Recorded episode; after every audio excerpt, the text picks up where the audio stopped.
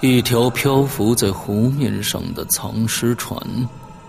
引出一段扑朔迷离的惊天悬案。湖边别墅疑云密布，杀机重重。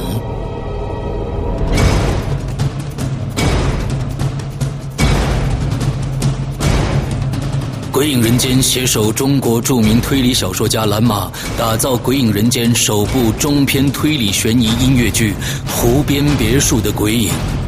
二零一三年三月十五日，抽丝剥茧，全球首发。鬼影丛生，魅火舞动，精彩内容尽在《鬼影人间》苹果 APP。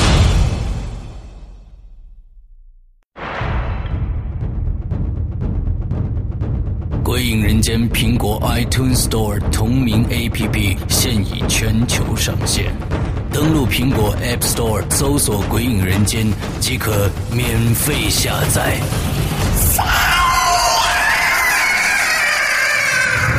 《鬼影人间》第一季、第二季节目加载最受期待《鬼火机》，连同封印机密档案，三大节目板块等你揭开神秘面纱。鬼影丛生，魅火舞动，鬼影人间苹果 APP 带你感受身临其境的恐惧异度空间。呵呵，你敢来吗？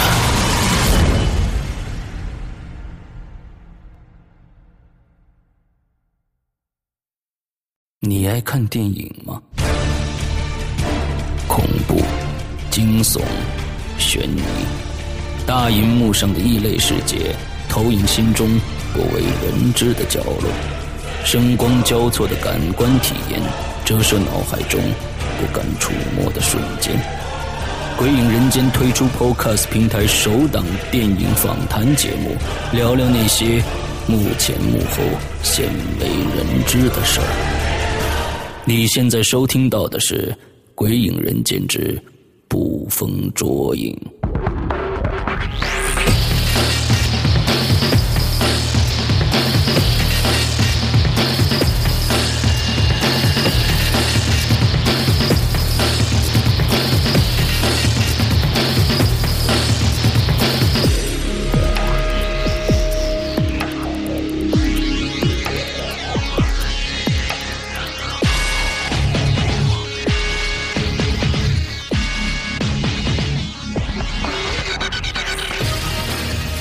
Hello，大家好，我是伊里。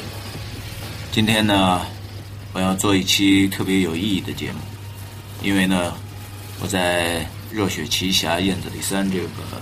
剧组里边呢，结交了几位好兄弟。那么这几位好兄弟呢，他们有一身的好功夫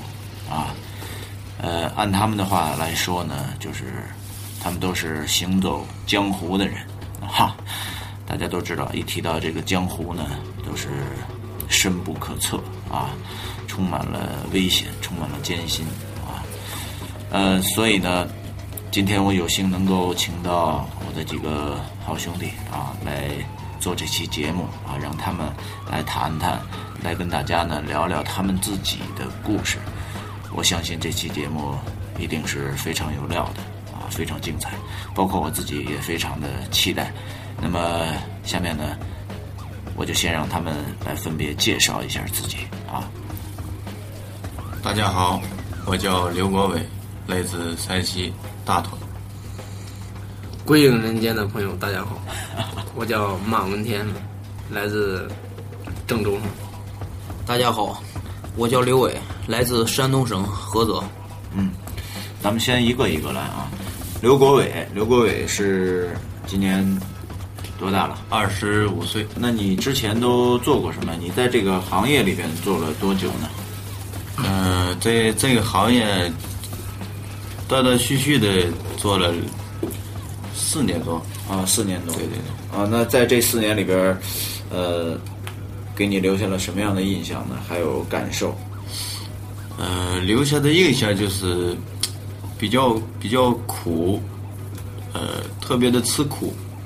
那你为什么？你觉得在哪方面比较苦呢？是心里比较苦，还是说这个生活上比较苦呢？就我我觉得各方面吧，各方面都都都挺苦的。我的这几个好兄弟呢，他们呢就是第一次录音啊，所以呢，呃，难免有一些小紧张啊，但是这个都是非常正常的，没有关系。我们这期节目呢，鬼影都鬼影的听众呢，对我都非常熟悉，他们都知道我是一个特别草根儿的一个人，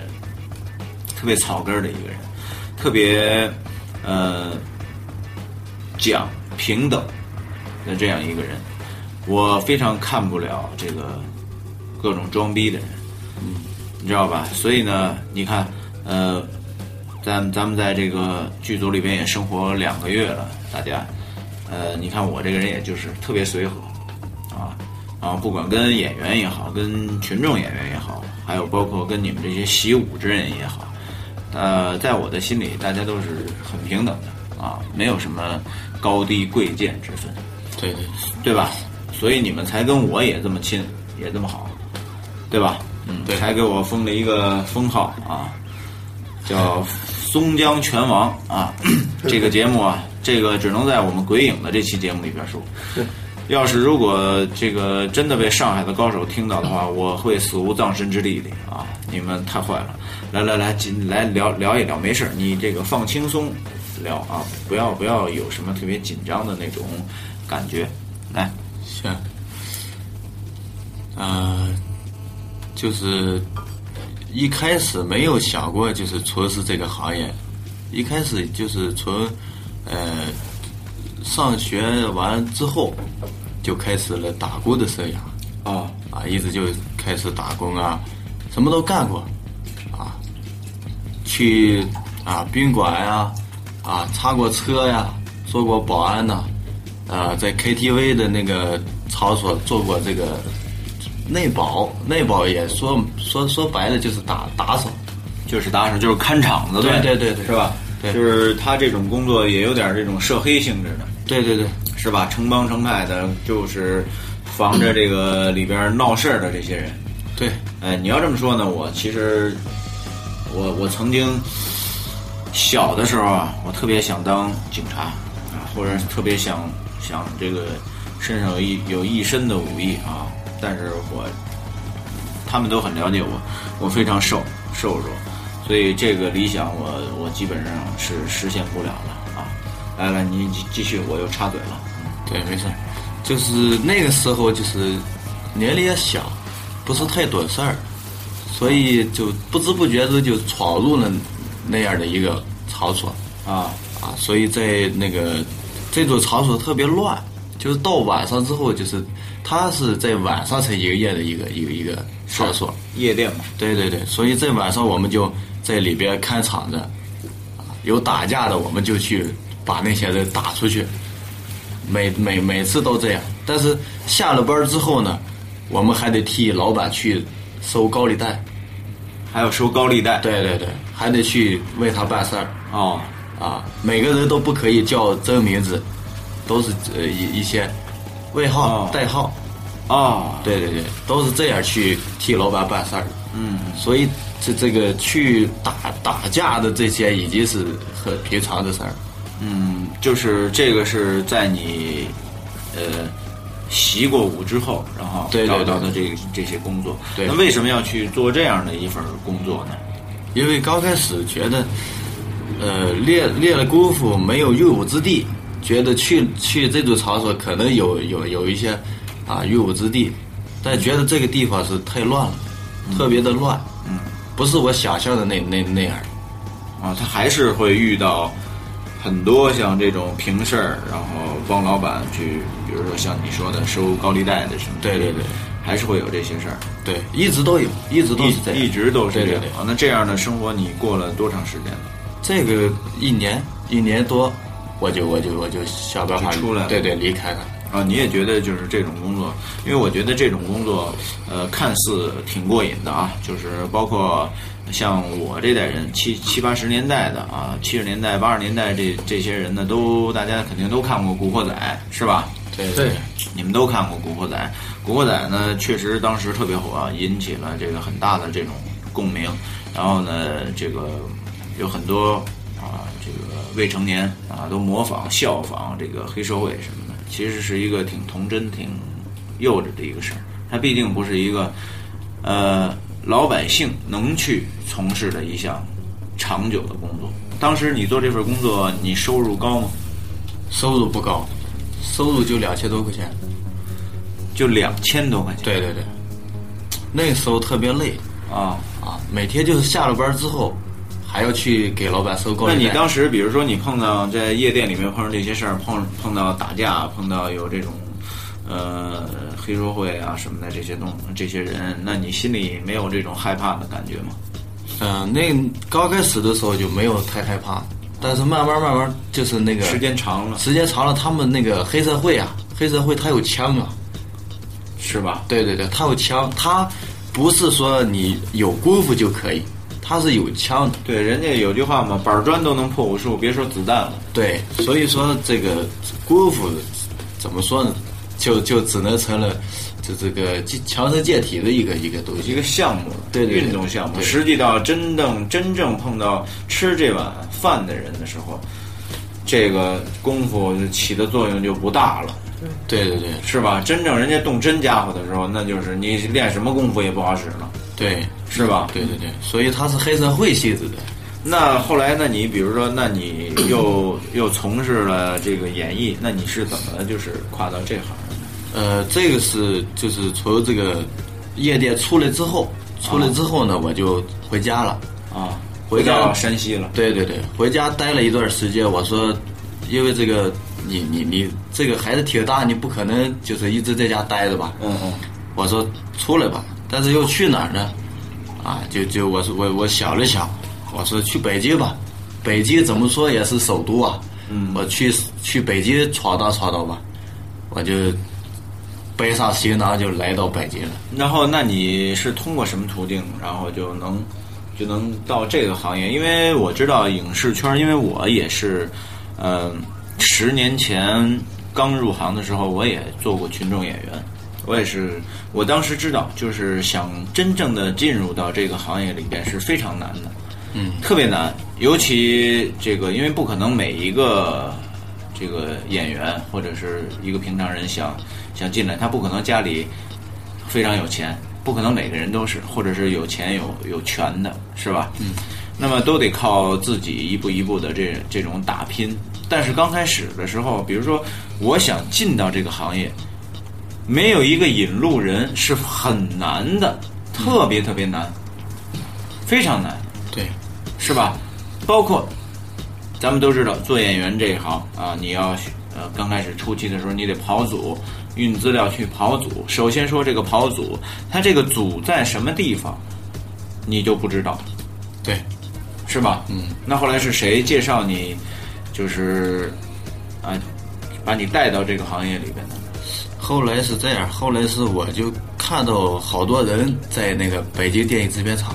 啊在那里，我说这儿好像有人打架一样，我就过去看，过去一看，我以为打架呢，一看不是，啊我说这是干嘛的？我问他们，哎，有的还不说，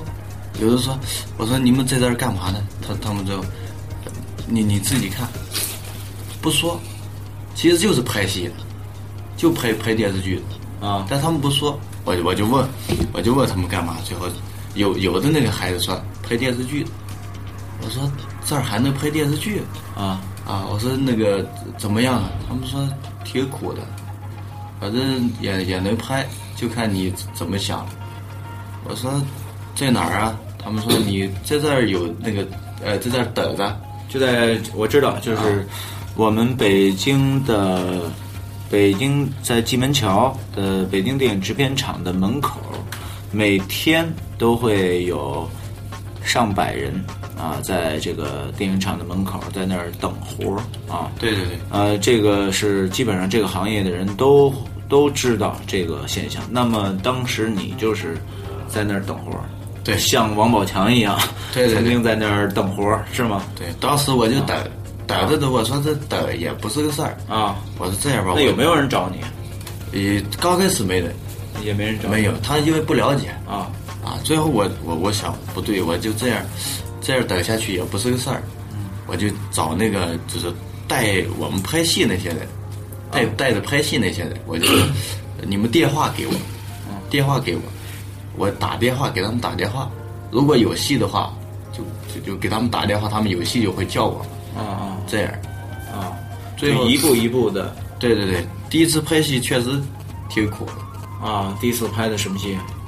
第一次拍一次那个中国特警，这个现在在咱们组做跟组演员，对， 那现在一个月就是是收入多少钱呢？就是你这看这个一个月也就是两三千块钱，也就是两三千块钱。对，那现在你们这个，你现在那就是你们都一样，等于是吧？都一样。那那么就是挣这个，现在北京大家都知道，房价呀、物价都特别贵。那你们这一个月两三千块钱生活怎么怎么生活呢？嗯，马文天，啊，嗯这个我们住的吧，比较简单嘛，哦嗯，夏天嘛 是不能住地下室嘛。啊，因住为在太什么地方？呃，现在我们住在昌平天通苑上，啊，天通苑啊，平房嘛，那个地方挺便宜的嘛，也是属于小楼吧，嗯，挺不错的，也就是三四百块钱一个月，三四百块钱一个月啊啊。对那几个几个人一起住呢？呃，也可以两个人、三个人嘛，最多也就是三个人嘛。最多也就三个人。对对对啊，三个哥们儿凑一块儿，对对对对，呃，一个人差不多呃， 300一百块钱300块钱呃对，一二百块钱吧，一个人。一二百块钱啊，那还可以，啊，对，合租嘛，合租那嗯还那还可以，一个人的话不划算。一个人就挺贵的了。嗯嗯，对对 对，那你呢？那个讲讲你的这个历史吧。呃啊，我知道你是非常喜欢迷恋咏春 拳啊，我们这个小马啊拳速很快 啊，非常快啊。嗯这个咏春打了几年了？呃，我学咏春是在老家学过一点儿哈，然后到现在一直在学哈，啊，一直在学了有个嗯、五六年吧哈。打了五六年了啊五六年那应该是有点道行了。不过现在遇到嗯隋运里 松哥就就不行了。啊哦我是首次给宋哥嗯这个录音哈，啊，如果哪里说的不好啊，请大家呃没事担待没事点儿啊，不不用不用不用聊这个，不用那个在乎这些啊，就是你放轻松啊，敞开心扉，想聊什么聊什么。我感觉不合适的地方我会剪掉好好啊，没事儿啊，聊聊吧。就是通过这部戏啊，认识宋哥哈，很高兴哈。啊每天见面以后像兄弟一样，嗯嗯，打打闹闹哈，嗯啊，很开心哈。嗯呃，我是上完学以后，从小都很喜欢李小龙嘛，所以说迷恋武术。啊，喜喜欢李小龙，对对对对啊，迷恋呃迷恋李小龙嘛，因为那时候家里条件儿，家里边儿条呃那条件有限嘛，啊所以说没有去正规那个武校学习嘛，啊所以说家里有那种什么武术班儿啊，呃自己跟着练嘛，哎自己像一些认识一些周围的朋友都是一些学武术的，嗯，然后练上，因为我其实对你们这行也挺好奇的，嗯，因为我知道这个武行啊特别危险，对对对对，很危险嘛，这个那天我看到，就是咱们拍戏的时候，当时咱们这个武行的那个顺子，嗯其他几个兄弟我不知道叫什么名字，拉着威亚，然后往这个水坑里边摔。哦这个这会儿正是最冷的时候，十二月底、对对一月听初那对会儿嘛。对听说然了，后，然后当时把顺子他们从水坑里边拉出来的时候，嗯，拿那个大灯啊就烤，他整个身上冒着那白气儿。当时给这个顺子呀、冻的，就是说不出话来。这一条下去再拉上来，就说不出话来了，已经。当时我正好在现场，看得我一下，哎呦，难受之极。我觉得特别特别的心疼，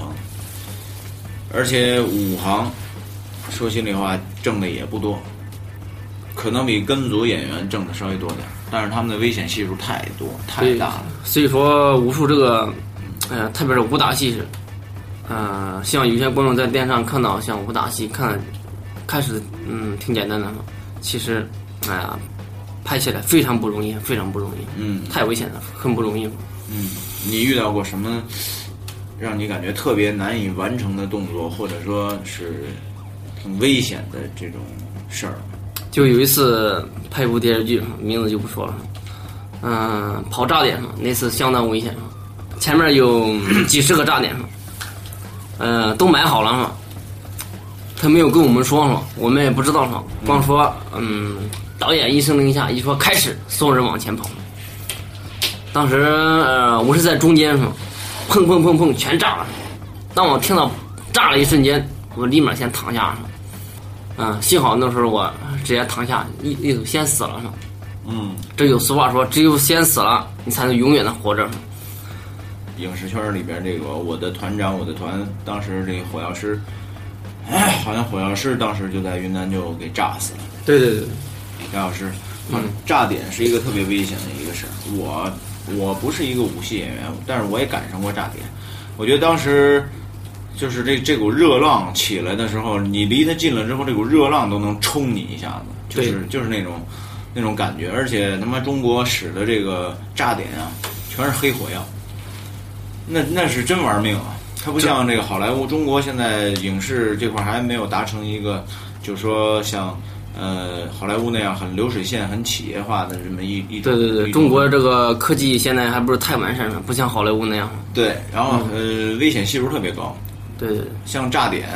这种东西出现人命、出现炸伤、烧伤的，在影视行业里边可以都数不过来了，非非常多。对对，很多嘛。像就像我和春天有个约会呢，斯琳娜、斯琳娜还有俞灏明俞灏明，这个就是一个、呃例子吧。嗯啊，后来呢，你当时啊，你当时等于就是提前趴下了，所对以对这对个炸对点，我提前趴下了，是吧？嗯，不然的话，现在我都不会坐在这里嘛。你看那天我在咱们在这个车堆儿拍戏，我不知道你们有没有跟我一个组， 嗯当时拍我一场这个开枪的戏，嗯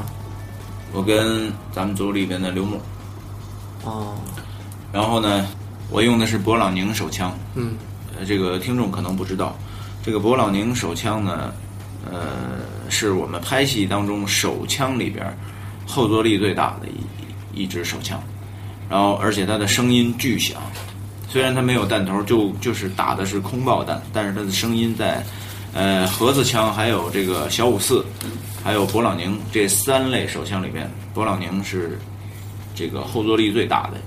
一支一支手枪。对对我是每拍戏，只要用枪，我就喜欢用勃朗宁。但是没想到呢，那天就出现意外了。当我抬枪开枪的时候，而且我的枪口已经超过了这个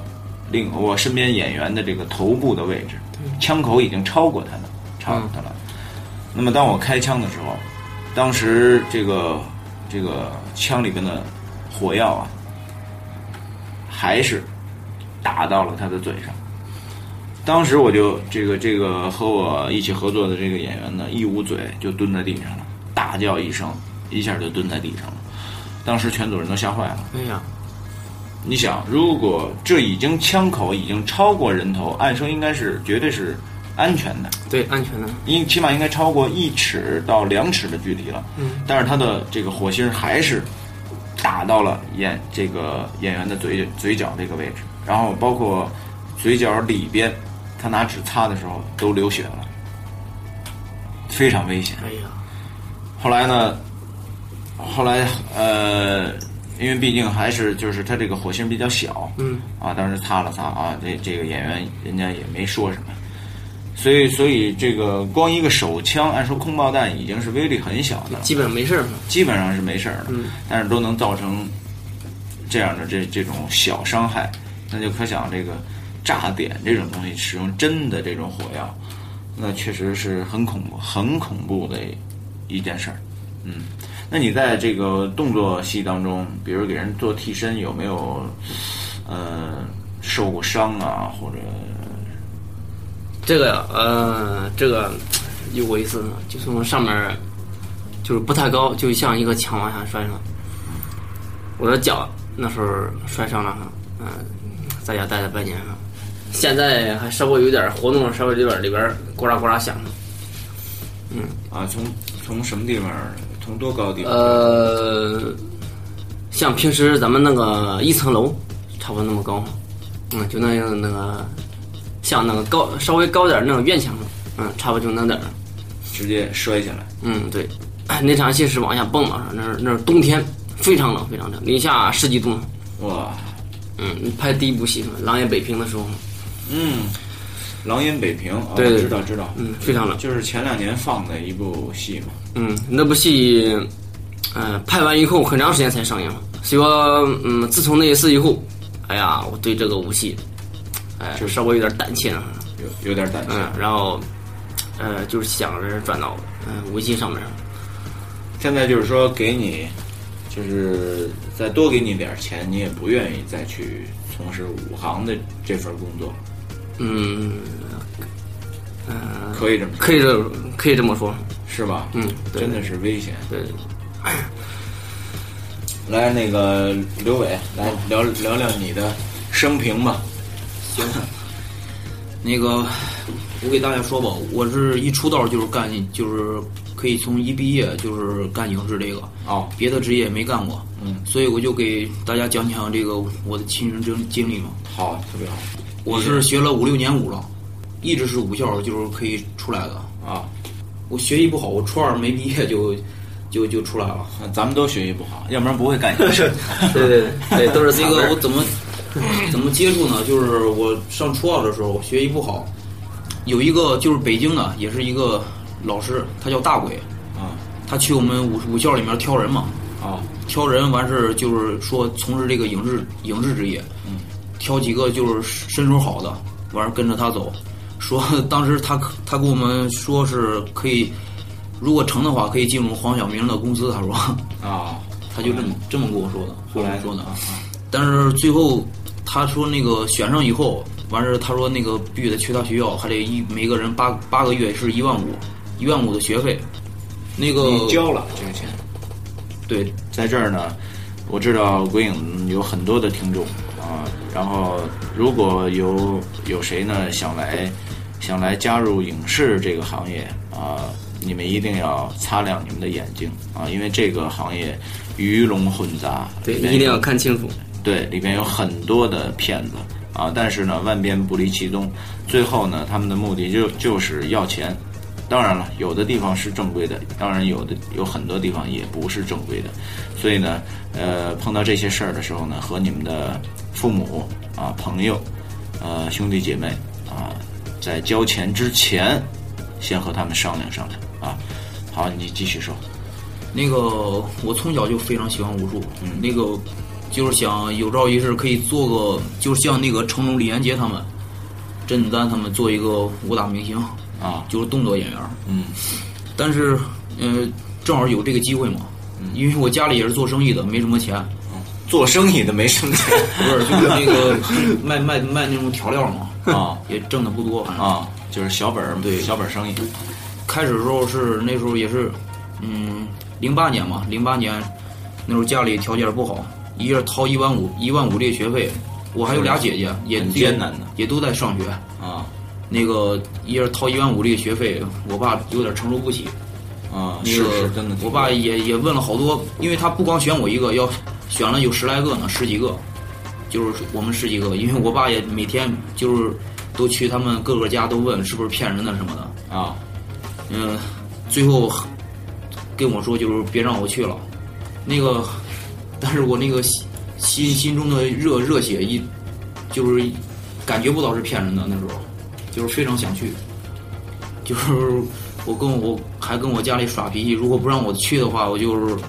就是说不吃饭，完了不回家，就是就是非得去，对，就非得去。啊。我理解啊最后没办法了，嗯，我爸是从我姨父家借借的钱，借了一万块钱，完事儿，后面五千块钱呢是我还有四个舅，有哥哥借的，啊哥哥借的呢，后来就是零八年是我爷送我去的，去了北京大鬼创作兵团，也是一个老师大，鬼创作兵团，我知道那是一个话剧，搞话剧的。对对对啊，大知鬼道创作兵团，我认识他们里边的人。对，那个就是带我们去这儿嘛，完事儿教我们，但是我去嗯这儿确实学到不少东西，有很好的教练，这个教练叫中锋，嗯完事儿教我们武术，教了影视上的各种武打呀、弹床、卫呀什么的，嗯就是替身这些东西，武行这些东西，嗯，还有那个教了我们学表演，嗯，最后 就是学了八个月，嗯，毕业当时感觉学学完以后，感觉自己的路嗯没什么问题，宽了，嗯对，感觉没什么问题。最后毕业以后没，嗯、没人管了，没人管了以后，一下失落了。对，一下失落了。后来就跟几个哥们儿在北京，也不想回家，因为嗯、呃不想给家里丢人，啊，就嗯几自己几个哥们儿租个房子，在北京待着，啊嗯待着完事儿，我我认识，当时在我跑群众啊，我第一个就是认认识老马小马，啊，他带我去跑的群众，因为我之前要不如果不认识他，我连跑群众都没有。啊，就是那跑群众你做了多长时间了？做了也也有一年多了，就跑了一年多的群众了，对，那可从是毕业以后就就没什么戏了。从毕业以后完事，嗯，跑了半年群众，后来我老师他叫我第一部戏《变成汉子》，在里面做武行，做武行，对，那这个这群做做群众，据我所知，一天才几十块钱的费。对，那时候那时因为候是在因为20十年前的时候，我才那会儿群众演员的费用是二十块钱。对对当时我做过三天的群众演员，然后而且这个群头儿还没把这个六十块钱给我，入会费啊是四百。当时呢，当然他可能看我是本地北京人，嗯啊，然后他没有收我这四百块钱，然后就直接就叫我去跑群众了。但是呢，我干了三天，后来第三天我实在受不了这个气， 然后我就不干了，我不干了。然后我跟他要结账，他也没给我啊，反正六十块钱。然后这个事儿我记得非常的清楚。那你当时这个一一天才一天有三十块钱，三十块钱，对，啊，这物价涨了嘛，是吧？对群众演员也得也得涨点价。对那这三十块钱你也不能生活呀，问题是，嗯，因为那时候我就是 经常，嗯、没钱的时候就是只能我跟家里要。对，只能跟家里要，要不 饭都吃不了了都。是吧？嗯，那现在呢？现在你干这行，从从你干群演到现在有多长时间了？嗯、四年，现在到了一个什么程度了呢？现在就是一个小小武行嘛，小五行。对那现在平均每个月能收入多少钱呢？干武行的话，就是他的工资就五六千，就五六千。对，那你为什么现在也不选择去做五行了呢？因为确实太苦了，而而且我之前是个之前是特别就是特别傲嘛，反正那个感觉什么事儿都特别特别有自信，但实际上并不是这样。对，我接触了一个大戏，就是就是我教练带我去一个观音堂，嗯我看过那边武行，我亲身经历。我之前以为以为自己练得非常好嘛，啊，总之感觉特别傲，自己练得非常好，谁谁都不服。结果接触了这个观音堂，见过好多大武行，我才知道我自己什么都不是。而且是吧？嗯，而且他们全部都是拿命拼命三郎，根本就是自己的命都都都可以不要，为了一个动作。而且我自己亲身经历，就是关系长的时候，我自己亲身经历的时候，我老大让我上了一个动作，我也是可以这么说嘛，嗯，甄子丹嘛，啊他拿关刀，就是在那个摄影棚在涿州的时候，我上了一个动作，我教练说本来是那个动作，我只装一个死尸，也没什么动作，装一个死尸都差点死了。都差点死了，对，为什么呢？装个死尸，我当时就是想想想，可以抢镜抢头个镜头吧，抢个镜头，我就是坐在那儿，我想坐在那儿死嘛，坐在那儿把刀盾牌，我我我在那儿是演的盾牌兵嘛，嗯，那个我坐在那儿想死，完事儿有个镜头嘛，完事儿最后是甄子丹不是嗯开头是拿那个假刀嘛，假关刀，嗯在那儿一路扫过去，一路扫过去，每次他的因为他的力气特别大，每次一扫的时候那假光刀就能断，跟个折了。完事儿他最后他他觉得不行，后来他换了一个真真关刀嘛，真关刀。最后他在那一路扫过去的时候，扫到就梆梆扫的时候，正好我在那儿嘛，他那个关刀正好扫到我那个扫到那个我上面有个盾牌嘛，直接把棍盾牌就是在我头发这儿，砰直接砍过去了。如果我再往下一点，能把我脑门儿给削掉啊。天哪！最后我老大就是我教练看见了，后啊来直接过去扇了我一巴掌，说说下次别别再犯这种，就是直接过去扇了我一巴掌，骂了我一顿。可以这是要出人命的呀！嗯，我最后我就就是躺在那儿死了，啊 就是把盾牌都压到自己身上。啊，不抢镜头了，对，太可怕了，太可怕了！是，现场我看你有时候你在现场热身啊活动，我觉得你的动作相当的利索，而且腿练得相当的好，我觉得，然后特别的灵，特别快，就是这种状态下和其他的大武行一比，你都是什么什么都不是什么都不是，都不在了，对，就根本就是比不上，根本就是站不就像上一个幼儿园的孩子一样，对跟对他们对一比，对，哇天哪，根本没法比。而且他们肌肉都都特别练的都特别都特别抗打，那都是真打。那都是真的，对练得都非常好。现在对，现在都是我，我总以为拍就是干武行嘛，就是电视上都是假打，到时候我真干的时候，其实都是真打，都是真干。是吧？嗯，我听说过啊，我听说过，这个具体是哪个演员不说了啊，反正是一个大腕儿啊，也是一个武打明星，说这个拍一个镜头打到脸上，我教练就就我教练就是亲身体验过，是吧？嗯，那你那你给讲一讲，因为我教练他之前也做，他是做做武行可以说做了十一年了。啊，他是他带我出道的时候跟我说过，他那时候他这个经历永远难忘，就是当时也是替一个，就是替一个演员嘛，替一个就是武打明星，做做一个做一个动作，就是要的非常真实，就是打脸，就是打脸，用拳打脸。完事儿那个开头就是总是就是打了打了好多拳，没有那个真实效果嘛。完了最后打了好多拳，那这好多拳也是真打就真打，啊！天哪啊！然后呢？后来呢，往嘴里面塞棉花，往嘴里面塞棉花，就是之前往嘴里面塞棉花嘛，啊，又开始又开始打，那时候打到最后顶不住了嘛，顶不住以后，后来又嗯，因为试的时候都真打嘛，就是就真干的时候就是顶不住了嘛，顶不住以后，后来就给加钱嘛，一拳几百块钱，就是就是这么干，哎呦，就是我教练说呢，就就得扛，完事儿打了四拳，完事儿打了四拳以后过了，过了以后这个脸最后下来的时候肿了一个月，就就这儿肿跟那个榨菜似的，就这样。我教练跟我们讲的，一拳几百块钱，对， 就这样，四千一两千，是 哇，天哪，太可怕了！那现在这个你做做这个武行呢，你现在有什么想法吗？有。啊，现在确确实不知道怎么说，就是有点畏惧了，有点害怕了，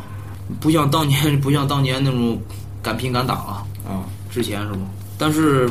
如果如果自己老大、自己教练让让你上个动作，你不上还不行。那你现在还在跟着你们老大在对对对，再跑，在跑？对你们老大就是武武行对武行老大，对，那他现在自己没有导戏是吗？自己现在我知道很多那个大武行慢慢变成武指，然后变成这个武术导演，对对对。他现在还没有，还是等于是承包就是剧组的这个活儿，对对武打戏份的这些活儿，然后他带一队兄弟对对对过来，然后拼命。对，就是那如果就是长期这样的下去的话，那你今年很年轻，我知道，才对十九岁，对是吧？十九岁像虎犊儿一样啊，什么都不怕。但是现在十九岁，你已经经过了这么几次，已经是有所畏惧了。那你想过没想到过，等你到二十五岁的时候，等你到或者再大一点，二十七八岁、三十岁的时候，嗯，你还能再从事这个武行吗？我感觉就算我想，我家里也也不会支持了。啊，对啊，那你那个时候对自己有什么规划呢？那你想，比如说你在这个行业里边啊，是一直想做武行，还是想做武术导演，还是想做演员？现在就就是想做又能打又能演的那种，我动动哦也是。对，啊，这点儿我插几句，啊，你说就是他之前最后一部戏《武行》是《金刚王》，什么王？金刚王哦金金刚王是在福建拍的。对，就是今年那时候他拍完以后拍了几个月是夏天，非常非常辛苦。那时候咱们这个戏正好刚筹备完，啊，呃，正好嗯面试，啊、我说他正好下来那天我见他，我说他我天呐，我那个不想干了，想回家了。哎，我说你怎么不想干了？干得好好的，他说太累了。然后我看了一些他手机上一些照片上，确实非常辛苦，非常累。当时是夏天拍对，的啊，为什么就拍完这部戏就有了想想不想干了的这些想法？嗯，我在金刚王拍的时候，正好是非夏天，非常炎热，而且是在摄影棚里面拍。哦，他那个棚里面就是根本就不通气，特别闷。那个也有几个小孩进去都被就是直接就是中暑，对中暑直接哦晕过去晕了对晕倒。我们幸亏我们就是年轻嘛，能扛。咱这里面就是就是就是死扛， 对，就是死扛，就是那个温度得四十度以上了，对是吧？对，而且还还是在里面拍打戏，你就在里面不动的话，就是就是内裤都能湿了，不就动，对内裤都能热的对，那里面就跟那个蒸炉似的，那里面在嗯而且在福建，对本身夏天南方就特别热，对，是啊，而且咱这里面就是拍打戏嘛，要求也特别高。他们那个那边武行，因为班底也比较高嘛，他们他之前都是他们都是也跟过好多大戏的武行。反正我到那儿，我我到那儿也就是我教练让我过去锻炼的。也是按月给你开工资，对啊，一个月多少钱呢？那时候在这部戏是六千，很开心了，对我很开心了。是吧？那六千块钱就等于是纯的，就不用再呃给你们老大再交什么钱了不用不用，啊，就是纯的对，啊，但是太辛苦了，多长时间？嗯，就就两个月，两个月对，哦，那等于国伟，你现在没有说跟一个老大一直跟着什么给你找活儿啊什么的，没有啊。没有，我都没有，那我不像他们有老大带的，我没有老大，都是靠自己去去去拼。那你是自己怎么找这些剧组啊？自己也是在网上查呀，查那个剧组在哪里，完了就跟朋友们一块儿。对淘一宝块去淘宝剧组。对对包括对剧组面面试，对，那你们现那你们这一年能接几部戏？我们呀，我们有时一年这接个个两三部吧。对一年两三部戏。对，最多对，那对，那就是等于一年两三部的话，其实也不少了，基本上得在外边漂八九个月了，对嗯，差不多吧？是吧差不多对差不多因为像你们一跟，基本上都是跟组，对是吧？嗯，基本都是跟组，他一跟跟组都全是全程，对，一般都是三个月左右，一对般都是三个月左右嗯。，三个月左右。所以要两三部戏，比如说两部戏的话，那都是半年就就就就就过去了，起码半年的这吃喝没问题了，对对对对，是吧？对而且剧组省着点花的话，反正这个剧组也管饭、管吃、管住，然后还能还能稍微攒点钱，对对对，是吧？嗯，这个因为我们没有专业学过这些东西，所以说只能自己去拼，没有老大带 嘛。嗯，但是我觉得有老大带也真的，你们这份活儿真的，这个这个小北是是真的太难了，我觉得。所以说、嗯当时他，哎呀，感觉小马嗯呢？小马也没有，也也没也没跟老大，是吧？呃这个没有，也也是自己。呃对对对，那现在现在还跑还做这群众演员，这个这个这个基本上嗯、呃不做了，基本上不不跑群众了，对就是演个小特约，然后跟跟组什么的没嗯可以，对是吧？嗯，对，都是这样。要不然实在是生活上实在是太太艰难了。那你们剩下的几个月怎么怎么去度过呀？就在家里等着剩下几个月有时候，嗯，如如果在家没事儿的话，啊，就是练功，就是练拳，练功，让自己，嗯、让自己，身体好。呃呃，第一是是身体好一点儿，啊、再一个让自己多多呢强壮起来了。特别影视界的一些，虽然说我们都是演的文戏嘛，不过，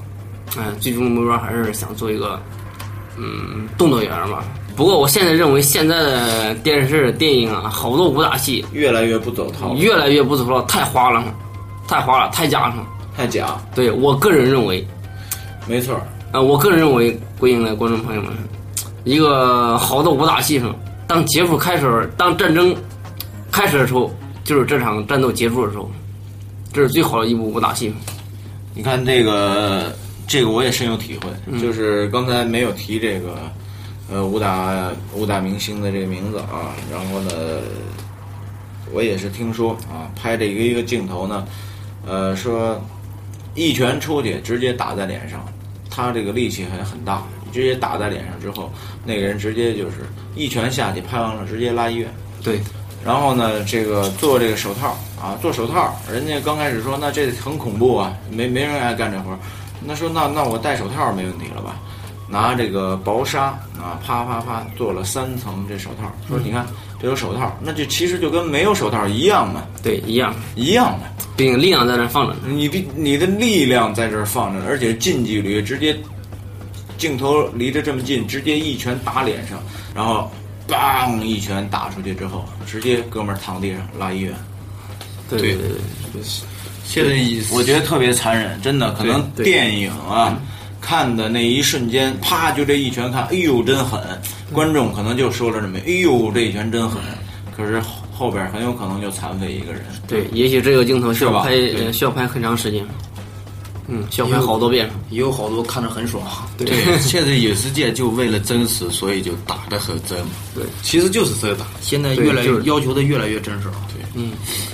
要求因的为越来越危险系严数也越来越高，对包括那个这个，我是一个纯文戏演员，从来不上打，从来不上打。然后去年啊，跟这个跟咱们的现在这部戏的导演，他拍一个戏啊，就是做一个动作，躲一个箱子砸过来的一个动作，哦你低啊头嗯，箱子，拿这个威亚钢丝吊着，唰从头头这块儿啊砸过来，然后我一低头，箱子过去，然后试了三遍，哗又过来碰你的。试的时候，这个劲儿并没有那么大，对，所以它速度并没有那么快。对，等真正一说开拍的时候，哗，这个武行使劲的一推，这个一下速度变快了。这个箱子木箱子的这个棱子呀、正砸在这个脖子这块儿、下巴、这个下颚这块儿，正好侧头嘛，正好兜在这下颚这块儿。哎呀，兜着头直接给我脚都离地砸出去，兜出去两米多多远，直接拍地上，瞬间就昏迷了。哎呀，我当时这个脖子这块儿直接砸出这个血呀、不是拉的，是砸的，往出流血。你想能砸出一个口子来，什么感觉？咚这一下砸出一口子，然后就在这位置。哎呀，后来拿了点儿这个纸巾，啊，赶紧那会儿缓了十分钟。当时我去年还是像你们像说这个玩命一样拍戏，我去年还是这种状态。包括现在，有的时候如果那劲儿上来，还还是会玩命，而且我还是不是一个习武的人，就何况你们这些习武的人。然后站起来之后歇了十分钟，完了继续拍我想说这个就是替身嘛，替身。他做做替身的，就是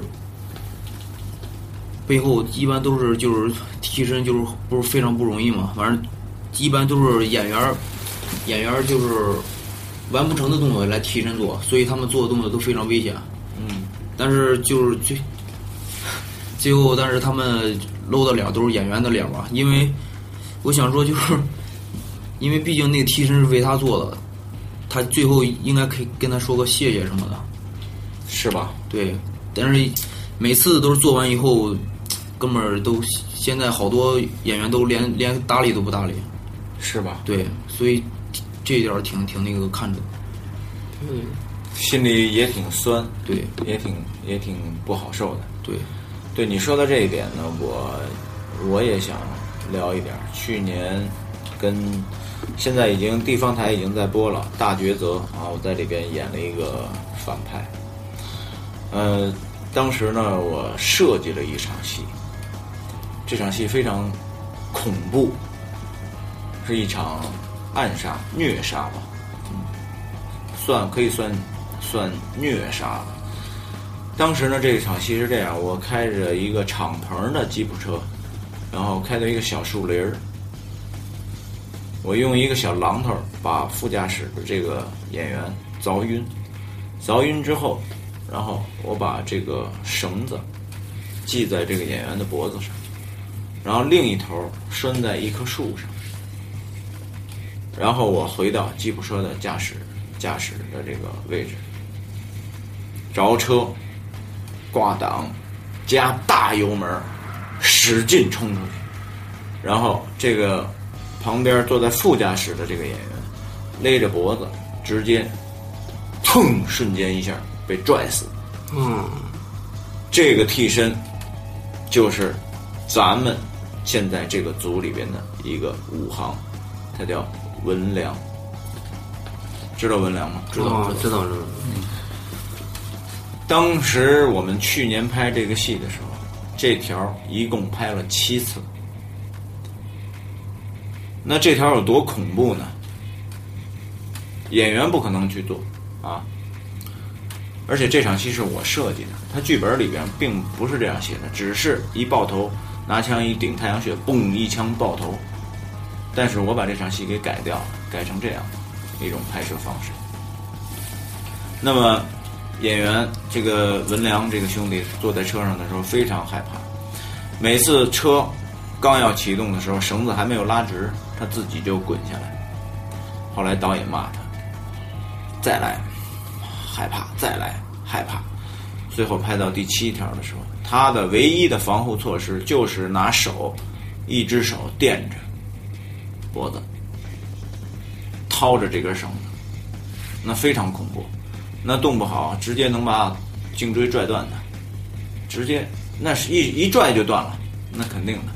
是。最后拍到第七条的时候，从我从监视器里边看到，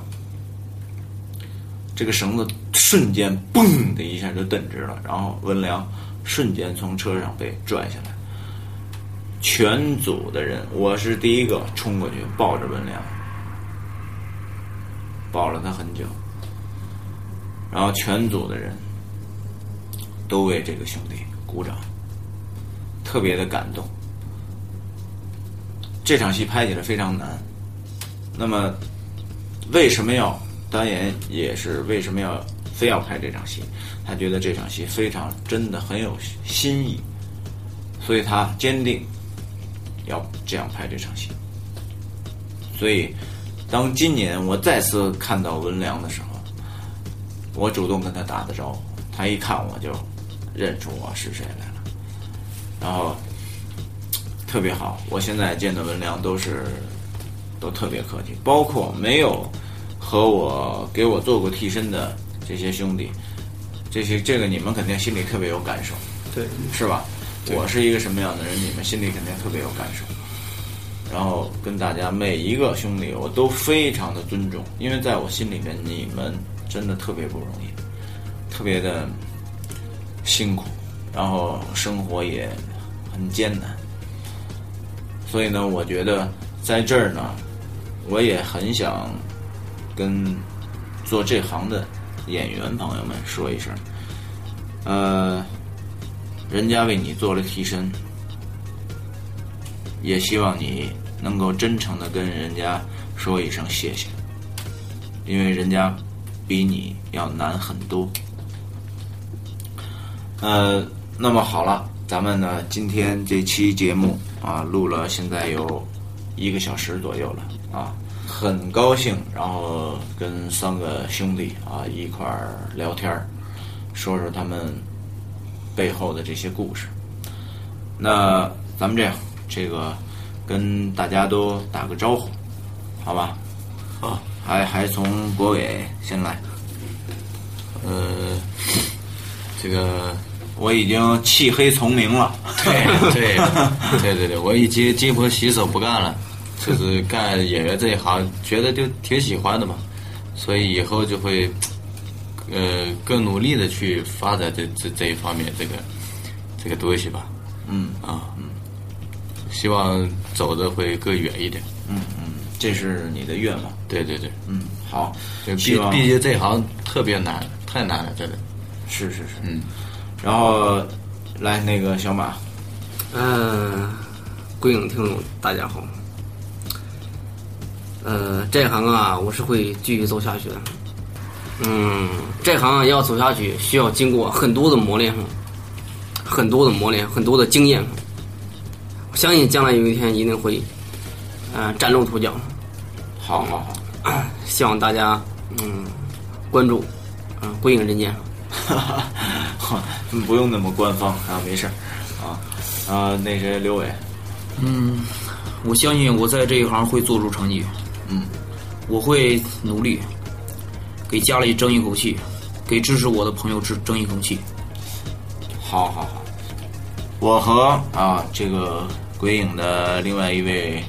主播啊石阳，还有以及鬼影的这些听众们啊，我们会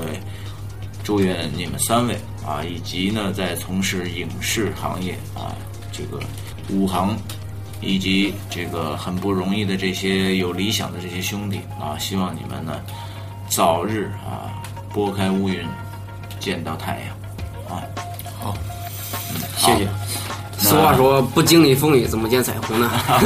对吧？ 好好好，好的，那咱们今天这期节目就聊到这儿。好的，那咱们下期再见，拜拜。